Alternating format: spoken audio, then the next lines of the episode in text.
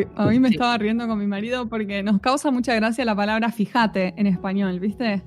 Que Ah, uno no sé, como que es medio fíjate. pasivo-agresivo, ¿viste? Fíjate, fíjate. Y también es Sí, como quiero re- lavar las manos y no te quiero resolver el tema, fíjate. Este, vos es que fíjate, tiene muchos, muchos, sí, tiene muchas connotaciones, porque ahora incluso existe la nueva que es Buffy. Vos fíjate. Sí, te lo juro. ¿En existe serio Buffy. existe eso? En chat se pone Buffy. Buffy. Buffy. Buffy. Sí. No, esa no la tenía, esa no la tenía. No, mi marido dice que una vez eh, en Argentina entró, entró a un negocio a preguntar dónde podía conseguir no sé qué cosa y, que el ch- y le contestaron, y no sé, fíjate, fíjate. Fíjate dónde. la peor respuesta. Obvio que Ay, fíjate, por me favor. estoy fijando para preguntándote. Yo siempre pienso en la no gente, sé en el, en el pobre extranjero que viene y nos escucha, ¿no? Porque uno no se da cuenta las cosas que dice. A mí, por ejemplo, me, me, me causa gracia y por otro lado me parece hasta te diría agresivo cuando lo veo escrito. Hay una muletilla que está re de moda ahora que es el a ver. Entonces, suponete, yo te voy a decir una opinión y te digo, mira, a ver. eh, se puede Ah. vivir de la traducción, pero te tenés que eh, esforzar. Suponete que querés decir eso, ¿no? Entonces, a ver. ¿Y te parece que a ver es te van a cagar a pará, te pedos? quiero- Te quiero organizar, A ver, te ¿te quiero callás organizar o me escuchás? A mí me suena así. A ver, Es A ver. pasivo-agresivo, a ver. es, agresivo. Entonces, tipo, en una conversación, en, en chat, yo a veces veo el a ver y, y ya me revuelve las tripas. Como que no, no puedes arrancar hablando con a ver. Porque el a ver, cuando vos lo estás diciendo, lo estás diciendo, la persona te conoce, te escucha el tono, es otra- una cosa. Pero en escrito queda feo, ¿o no? A ver, sí. No, es, es pasivo-agresivo, por eso. Eso es lo, eh, lo que Y tiene. entonces, que- si vos lo. Claro, si se lo decís, por ejemplo, a tu marido, ¿no? Que, que es yankee, tipo, que le, que es como decirle que. Let's see. ¿Qué le decís? ¿Qué Um, significa? A ver. Ya, let's see. A ver, a ver, ¿qué veo? No sé. Fíjate, fíjate, tiene miles de connotaciones. Fix yourself. Porque- Claro, fíjate. Primero que puede ser fijar. De fijarse, de fix, es verdad. El otro es, fíjate, look at, look at you, look at yourself. Yo qué sé, fíjate, ¿qué, qué me fijo? No sé. Look at Eh, it. Sé. Claro. O sea, si uno lo toma literal, ¿qué significa? Y si no lo tomas literal. No, no significa de absolutamente nada. Es algo fuera, No. es como no un tipo de contenido. Decir, fíjate. Es que no, porque es como una especie de advertencia. Fíjate qué haces.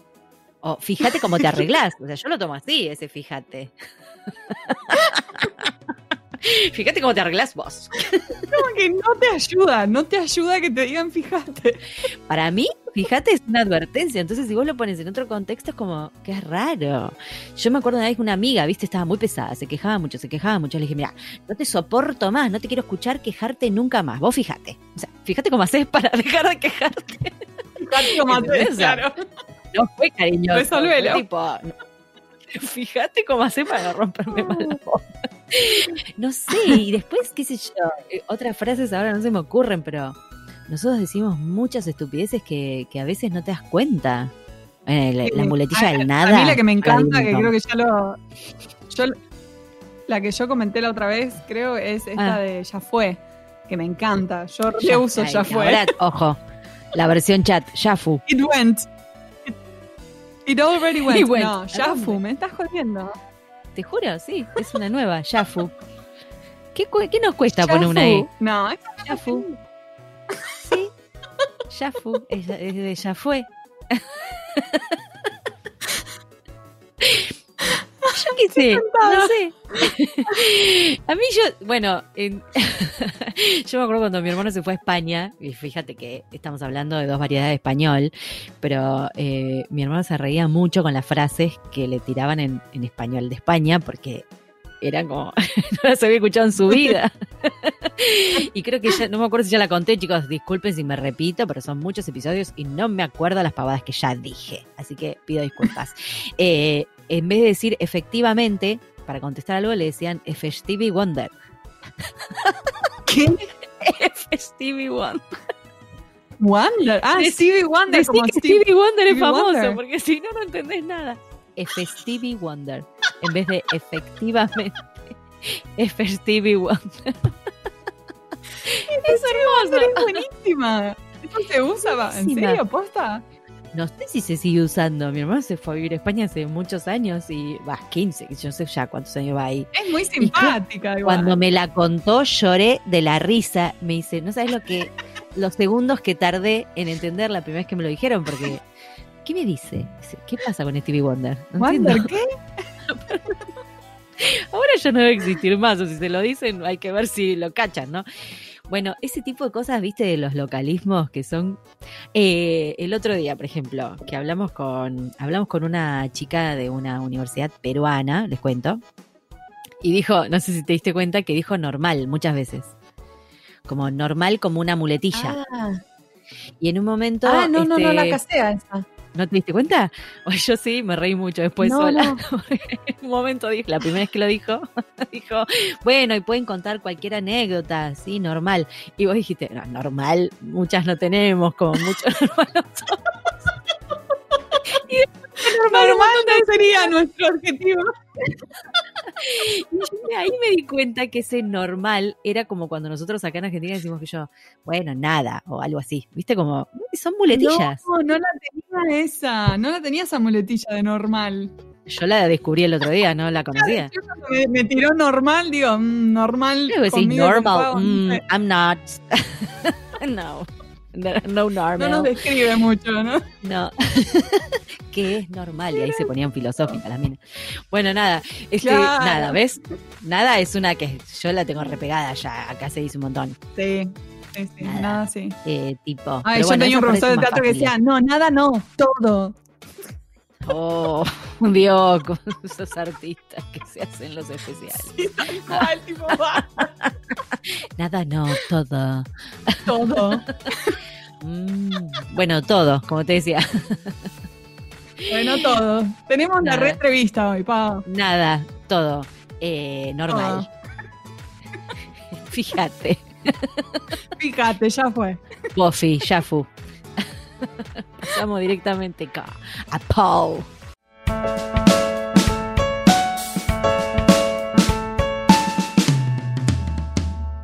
Hoy tenemos el honor de entrevistar a Paul Irwin. Él es un experto profesional en el sector de la traducción y fundador de una exitosa empresa de traducciones.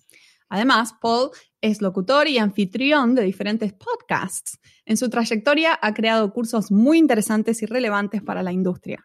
Ha dado voz a muchos contenidos y ha dirigido y presentado eventos presenciales y en línea. Actualmente es el director de capacitación de PROS, pros.com, donde su principal objetivo es ayudar a los traductores e intérpretes a tener éxito a través de la capacitación interactiva en línea, los eventos virtuales en vivo, las sesiones de capacitación grupal y mucho más. Paul, es un placer tenerte aquí con nosotras en pantuflas. Bienvenido. Bienvenido. No, muchas gracias, muchas gracias. Muy, muy contento de, de estar acá con ustedes. La verdad que no, nos, nos encanta poder volver a hablar con una persona de pros, porque ya sabemos que todos los traductores somos muy fans de pros, ¿no? Sí, sí, no, todos lo bueno tenemos ahí eso. en nuestro buscador como favorito y entramos varias veces al día. 100%. Así que ya eh, tuvimos a Jared de invitado, ahora a vos, eh, así que te agradecemos un montón que te tomes este ratito para hablar con nosotras. Eh, la gente de Pros trabaja en pantuflas.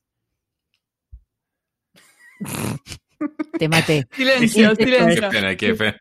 Sí, No, yo- dice Pues, que no. pues les puedo compartir un secreto, es que sí, actualmente estoy en, en pantuflas, sí. Excelente. Sí, Actualmente estoy en pantuflas. Sí. Entonces sí, aplaudimos. sí toca, sí toca, pues más en, e- más en este, eh, en este tiempo, en ese tiempo, Claro. pues ya uno está mucho más acostumbrado a esto, ¿cierto? Sí, yo creo que la gente que tiene que volver, o si es que vuelven a la oficina, ¿cómo van a hacer para volver a ponerse calzado? No sabemos. Porque Sí. los traductores ya estamos acostumbrados, ¿no? Pero el resto. Sí. mm, No, pero muy, pero muy bueno el título del show, eso sí me parece excelente, sí, eso sí. Sí, a nosotros es nos al- gusta algo también. diferente, algo diferente, pero pues sí. no. Y muy, y muy este característico del gremio, la verdad. Sí, sí, sí, claro que sí. Además de que sí. La palabra pantufla es muy graciosa. Sí. Bueno, por sí sola. A mí me parece graciosa ya decir pantufla. Este, bueno, eh, empecemos con la entrevista, porque si no empezamos a hablar pavadas nosotras. ¿Dónde estás vos, Paul? ¿Acá en Argentina?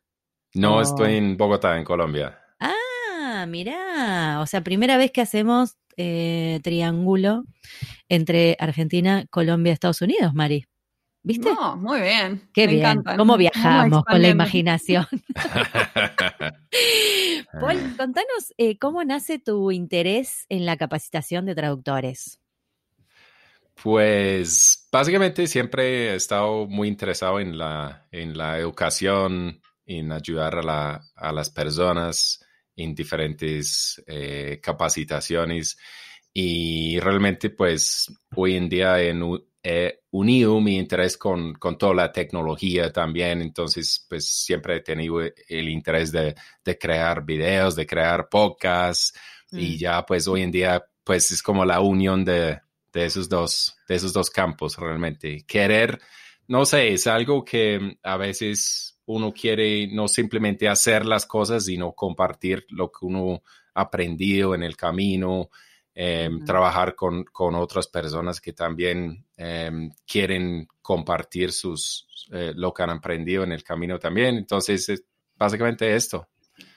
Hermoso, muy alineado con lo, con lo que queremos hacer nosotras también, en realidad. Sí, sos de los nuestros, haces Sí. videos, podcast, Sí. me encanta. Sí, sí, sí. Bueno, eh, estando a cargo de la, de la capacitación de pros, contanos, ¿cómo elegís la oferta de cursos y los oradores para, para pros? Y contanos también un poco de cuáles son las actividades más populares eh, dentro de pros. Eh, y si te queda tiempo también, contanos si observaste algún cambio durante la pandemia. Sí, sí, no, muy buenas preguntas. Pues básicamente todo, todo empieza con la idea de cobertura, ¿no? Pues digamos que, que hay, que hay muchos freelancers que tienen necesidades de- en, términos de qué quieren aprender y pues nosotros estamos eh, apuntando a ayudar a, a traductores, también a intérpretes. Entonces, digamos, hay esos eh, dos campos grandes. Dentro de, dentro del- de, esos campos, pues obviamente hay, hay muchas áreas. Pues uno quiere aprender cómo traducir, uno quiere aprender tal vez cómo conseguir clientes. Eh, por otro lado, hay personas que quieren desarrollar una, espe- una, una especialización, un, un- Ujú. un- por ejemplo, la traducción en, en, eh, médica, por ejemplo, Claro. traducción legal. Entonces, hay, hay todos esos campos y primero que todo, pues queremos ofrecer esa, esa cober- cobertura, ¿sí? Entonces, eso es como la, la idea.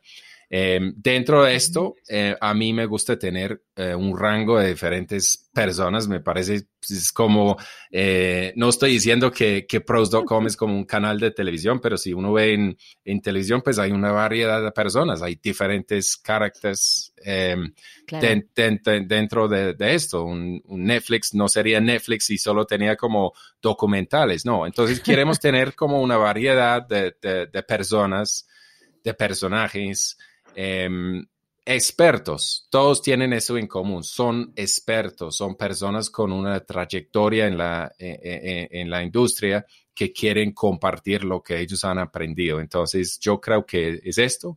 Em, digamos, de un, de un punto de vista técnico, yo busco también personas que son em, cómodos con, con realmente manejar lo que es video, lo que es grabar, lo que es sonido, porque, Claro. pues, digamos, eh, hoy en día queremos entregar un producto pulido, digamos, em, y eso involucra algo de edición. Entonces, una, persona que conoce esos temas, eso sería como una, una, ventaja también. Pero en términos generales es cobertura y, tener una, una variedad de personas. Em, en términos de lo, lo que ha cambiado durante la pandemia, pues sí, yo creo que en, en cierto modo las personas se, se cansan de, de la capacita, capacitación online. Em, Hemos hablado de o escuchado del, del Zoom fatigue, por ejemplo. Sí. Ah, yo. Hola, ¿qué tal? Soy, soy una. Sí, entonces pues las, las personas se cansan de ese tipo de cosas. Eh, también pues hace unos años salieron muchos webinars, mucho video. Eh, Ujú. Nosotros queremos eh, hoy en día ofrecer eh, más cursos interactivos. ¿sí? A mí me parece muy importante esto. ¿sí? Como esa conversación es un conversa una conversación en vivo, es, Claro. algo, es algo chévere. ¿sí? No sería lo mismo si yo grabo eh, mis respuestas y, no es lo mismo, no es igual. Entonces, queremos esa interacción que, los estudiantes eh, pueden presentar quizzes, em, pueden, pueden em, digamos, hacer, hacer tareas, este tipo de interacción que, hace que todo sea ah. un poquito más interesante. Entonces, pues no digo que eso ha cambiado únicamente eh, con la pandemia, pero yo creo que es como una parte de, la transición general y, tal vez algo que, sí se nota más en, ese tiempo. En este contexto, sí, porque ahora lo que yo lo que, que vi demasiada oferta de capacitación, que está bueno, porque además al principio de la pandemia todos creíamos que teníamos un montón de tiempo libre porque estábamos en casa y no. O sea, es relativo, ¿no? Es relativo. Hace poco hicieron el evento virtual de PROS y algo que me parece que hicieron muy bien es esto de la interacción, como después de, ver las presentaciones tenías la posibilidad de hacerles preguntas directamente a los speakers en vivo. Eh, eso estuvo muy bueno, me parece. Y tenía, había también un espacio interactivo donde uno podía ir a hacer networking. Eh, eh, me parece que hoy en día en los eventos virtuales eso es esencial porque es lo que más se necesita, digamos, esa socialización, digamos, profesional, pero conectar con gente, sí, Sí, totalmente, totalmente, sí. Eh, Paul, ¿y eh, combinás ahora, mm, eh, o te toca combinar, porque sabemos que sos locutor y que haces trabajos de voiceover, que sos actor de voz? Le quiero contar a los podcasts, escucha que tiene un video con muchas voces que es muy divertido, que lo voy a compartir después de que salga este episodio para que se diviertan con las voces que hace Paul. Pero bueno, al margen. Eh, ¿Te tocó combinar esas dos profesiones, la traducción y la locución o el voiceover? Sí, eso, me parece muy interesante y, de hecho, pues eh, recientemente hemos estado hablando de, de skill stacking. No sé cómo sería eso en español. Sería como acumular habilidades o, ¿no? Sí. sí, sumar habilidades a tu arsenal. Sí, eso, sí, eso me parece súper importante porque pues siempre en la traducción hay la cuestión entre eh, diversificación y especialización. Entonces, pues el skill stacking es un poquito diferente con la idea que uno puede hacer diferentes cosas, pero todos como se combinen en alguna forma. Entonces, eh, para mí eso ha sido como una gran ayuda porque, digamos, a través del, de la locución, yo aprendí mucho del audio, a través del audio, pues después empecé con, con video y pues ahí obviamente eso eh, encaje perfectamente con, con las capacitaciones. Entonces, em, digamos, em, el, lo que hice antes de, mucha traducción, pues eso, eso ha cambiado. Yo sí tenía una empresa de, traducciones, em, pero hoy en día es mucho más enfocado a la, a la capacitación. pero sí, me, hoy en día me siento bien que todas esas habilidades diferentes, porque digamos, yo no soy experto en edición, no soy el, el súper experto en, pero, pero sí sé cómo, cómo manejar los temas, pero todo se combina muy bien. Y en algún momento me sentí como que tenía esas habilidades, pero están, estaban como un poquito como desorden, desordenados o, o, no tenía como el vínculo necesario y que no, que ese, esa persona que hace, hace un, un, un pedacito de esto, un pedacito del otro y no tiene sentido, no tiene coherencia. Pero, pero con ese tema del, del, skill stacking me siento mucho, mucho mejor y realmente eh, sí funciona, sí funciona. Entonces yo he podido combinar eh, voiceover, locuciones con, eh, con capacitaciones y con traducción también, sí. Claro, porque además eh, vi que tenés un curso de introducción al voiceover para traductores e intérpretes. ¿De, de qué se trata eso? ¿A qué, ¿A qué apuntas ahí? Pues eso sí, específicamente para, para traductores. Entonces, em, yo he hablado con muchos traductores que, que, cuando ellos hablan con clientes, el cliente eh, muchas veces va a decir algo como, bueno, eh, si tú puedes hacer esa traducción excelente, eh, será que ahora pues puede ser el, el locutor para, para este texto.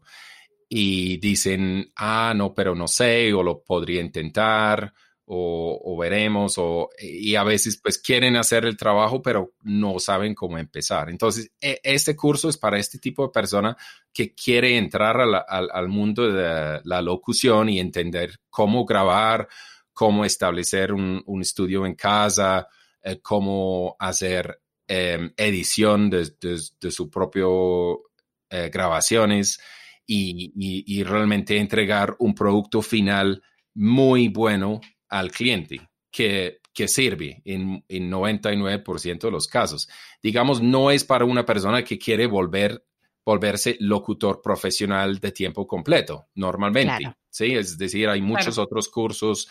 No estoy diciendo que, que, los traductores deben volverse locutores, pero sí me parece eh, una habilidad muy buena para tener y para ganar esos ingresos adicionales, que, que muchas veces hay esa oportunidad y uno dice, no, yo no sé cómo hacer esto Sí, pero uno lo puede hacer. Sí, sabes que ya van varias veces, primero, que conozco traductores o traductoras muy interesados en saber de doblaje, en hacer un curso o entender de qué va, ¿no? Sí. Y también he escuchado traductores que un cliente que tienen desde hace mucho tiempo les pide hacer la voz. Sí. sí. Eh, y claro, no, primero que es, no es para todo el mundo, porque el trabajo con la voz no es tan sencillo como parece, pero a veces es algo cortito, chiquitito, y, lo quieren hacer. Em, y me parece muy interesante este, este, esta combinación, porque además creo que el trabajo con la voz de un texto traducido te da otra visión de lo que vos haces como traductor a la hora de ¿no? trabajar con eso. Eh, hay gente que estudia traducción audiovisual, pero de repente yo hace muchos años hice traducciones para doblaje sin ningún tipo de lineamiento ni de directiva. y ahora lo pienso y digo, hice una porquería que el pobre actor de doblaje lo padeció en la cabina porque nadie Te sirve, claro, te sirve como traductor porque lo ves en acción. Lo ves, en acción. O sea, los, actores de doblaje están constantemente arreglando a veces las traducciones, porque por más buena que esté, la voz, el, el, tono, que yo no sé, el timbre de la voz puede llegar a quedarle una palabrita de más, una palabrita de menos, lo que sea.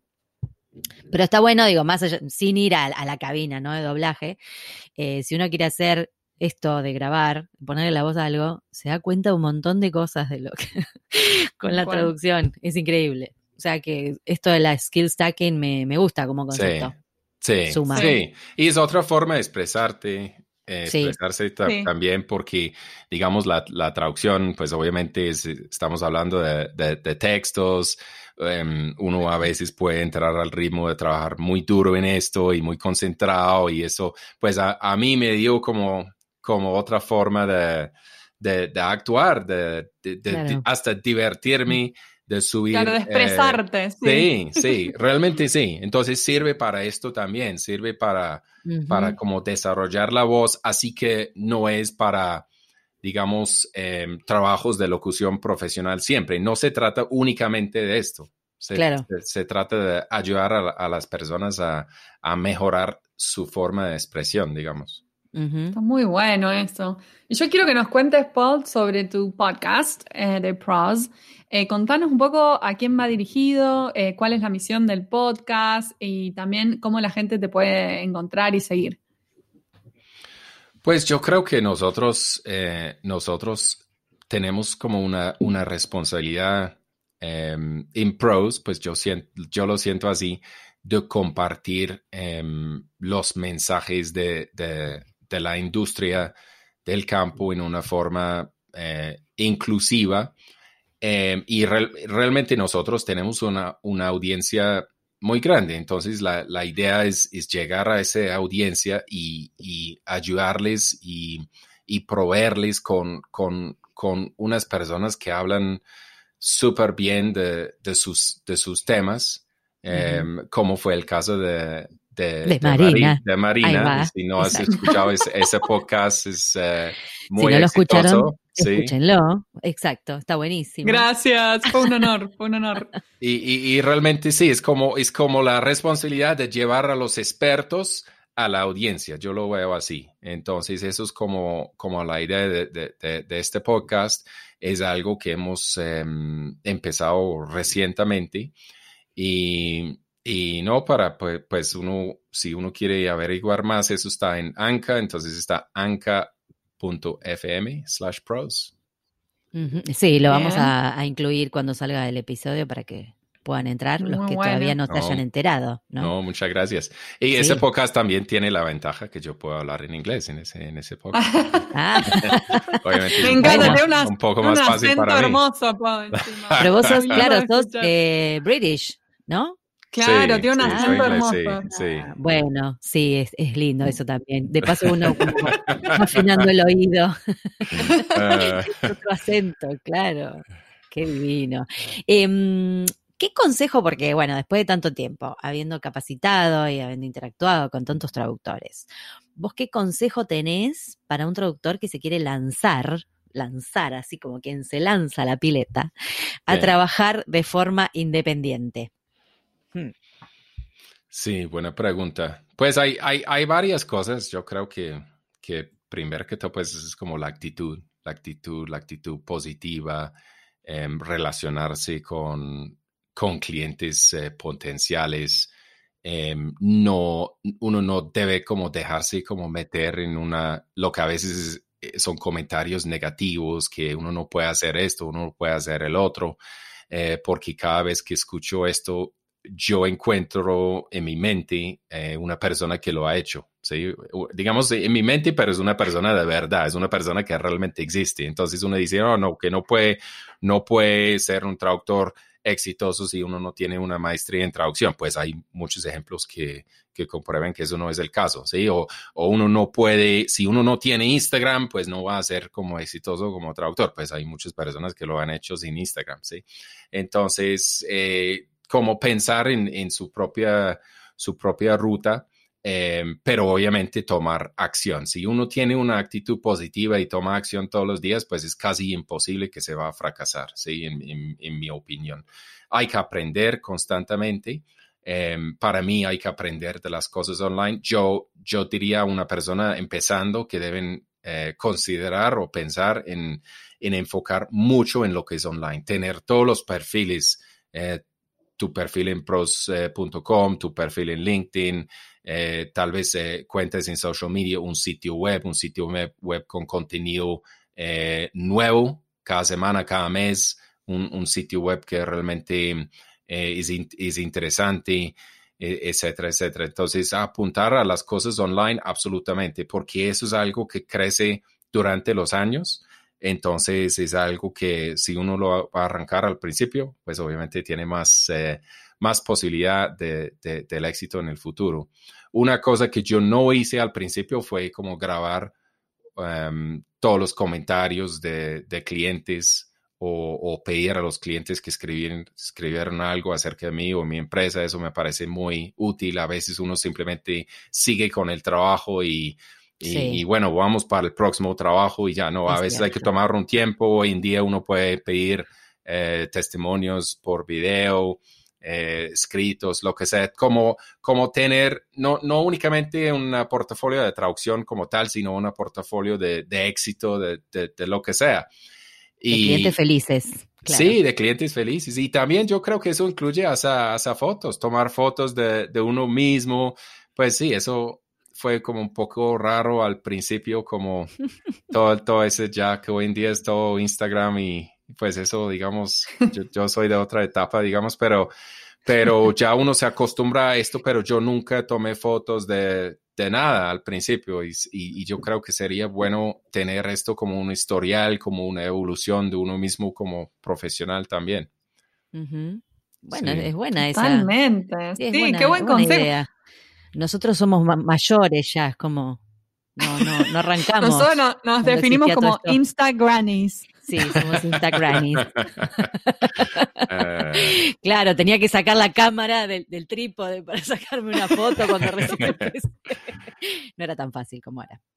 Pero es buena esa, me gusta. Te quiero contar una cosa, Paul. Eh, en esta tercera temporada, bueno, todas las temporadas, que seguro las escuchaste todas, ¿no? Antes de empezar tu podcast. No, claro, claro. seguro. Sí. Bueno, siempre terminamos nuestras temporadas con una pregunta de corte filosófico, medio, medio, ¿no? Así, de respuesta abierta, por decirlo, porque Sí, no hay respuestas sí. correctas en esto. Y en esta temporada le agregamos una, un toque de ciencia ficción. Y a Marina le encanta hacer la pregunta, así que te voy a dejar con ella para que, para que te formule la última pregunta de la entrevista. No, bueno. Gracias, Pau. Gracias por el honor. Eh, Ya estoy, la ya estoy pregunta es, preocupado. Ahí era la, era la idea. Me gusta cuando dicen me pusiste nervioso, estoy Me Sí, gusta, me gusta. sí. sí. No, no. Para nada, para nada.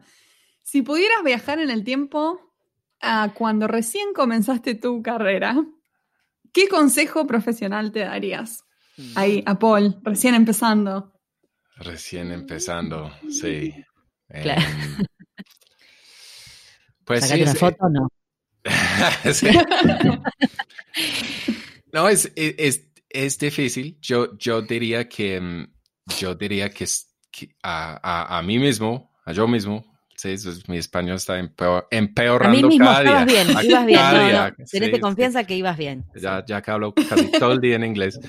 Em, que, que estoy en un, que, que, que estás en una buena posición. Es decir, a veces uno tiene este, este sentido que, que tengo que lograr, ¿sí? Que siempre tengo que lograr, que, que mi primer cliente, que 10 clientes, que tener una certificación, ¿sí? Yo creo que, que, que hay que disfrutar cada momento del, del camino y eso creo que muchas personas no lo hacen. Es decir, cuando yo veo eh, mi situación hace, hace 20 años o más de 20 años que, que empecé, realmente, eh, y pues no es, no es, no quiero que eso suene como mal, pero me veo como una persona exitosa en, en este momento, ¿sí? No tenía lo que tengo ahora, eh, no tenía la experiencia, tenía muy poca experiencia, pero era en, en cierta manera exitosa por esa etapa, ¿sí me hago entender? Y, Sí, sí. pero tal vez mi pensamiento en ese entonces era más, ah, no, tengo que lograr un poco más, tengo que lograr un poco Sí. más, tengo que llegar al si- siguiente nivel. Y bueno, pues no hay nada malo con, con eso en sí, pero yo creo que el consejo es que hay que disfrutar cada paso del camino porque pasa súper rápido y yo no puedo creer que ha pas- han pasado esos 20, 20 y pico años así en, en menos de nada. Entonces, ese es el consejo que Muy daría. buen consejo. Me encanta, me encanta el consejo. Sí, porque uno se tiende a comparar también. Uno se tiende a comparar con gente, qué sé yo, más, más experimentada o, o que en, en ese momento uno considera, uy, es más exitoso por Sí. esto por, o por lo otro. Pero es como decís vos, ansiedad cada etapa tiene sus cosas más buenas. adelante. Claro. Sí. Sí, la ansiedad, la ansiedad que te genera, tal cual. Me encanta, Sí, me no, encanta. Eso es, eso es. y está muy, está también muy alineado con algo que nosotras eh, observamos, ¿no? De- después de todas las entrevistas que hicimos, eh, con esto del camino que cada uno recorre, que siempre hay algo. Todos pasamos por etapas muy similares, ¿no? En ese camino, eh, y a todos nos pasan casi las mismas cosas, y no, eh, y no, ese éxito, este éxito que vos sentís de estar en el lugar donde querés, o estar a gusto con lo que estás haciendo, que te está yendo bien, o que te gusta lo que haces también, ¿no? Sí. Eh, no se llega ahí de un día para el otro. Nadie llega de un día para el otro. Entonces está bueno también ir Sí. saboreando todo lo que sucede en el medio, aunque alguno sufra, porque a veces se sufre, vamos a decir la verdad. Sí, sí, sí. No, ¿No? esa es la, es la verdad, es la verdad. Esa sí. es la pura verdad. Sí. Pero digamos, en el, en el campo de traducciones también hay muchas personas que, que, que están completamente dis- di- di- dispuestos a ayudarle a uno. Uno simplemente tiene que eh, ponerse en contacto con ellos y, y, y- y eso es, es la otra cosa que, que realmente uno no, uno no tiene que hacer todo uno mismo. Ya hay mucha información allá. Es decir, hay mucha información. Hay, hay podcasts, hay capacitaciones, hay, hay personas que han hecho lo que uno quiere hacer antes de uno. Así Claro. que esto es, por ejemplo, volver eh, experto en algún campo de la traducción, traducción legal, hay personas para esto. Si uno quiere crear su propia empresa, hay personas que han hecho esto.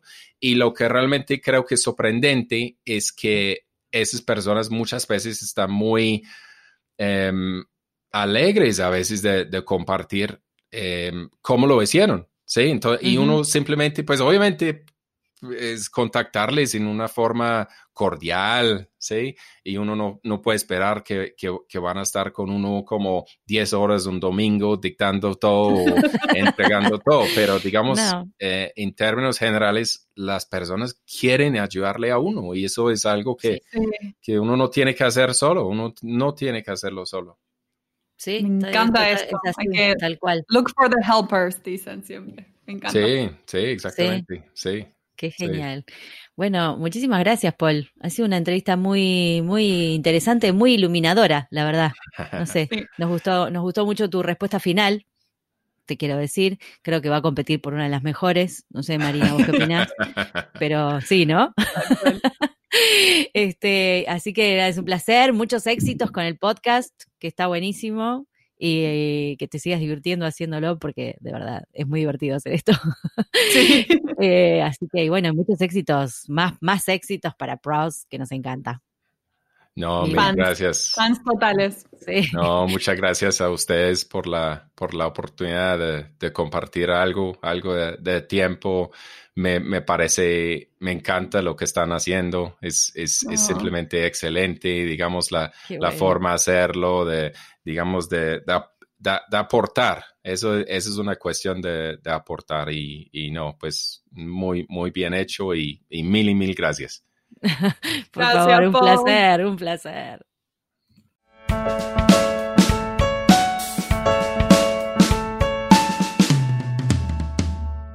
Este fue un nuevo episodio de En Pantuflas, patrocinado por nuestro amigo fiel, MemoQ. Si sos tan fan de MemoQ como nosotras, aprovecha el 45% de descuento exclusivo para podcast escuchas. Anota este código, CAM-pantuflas45.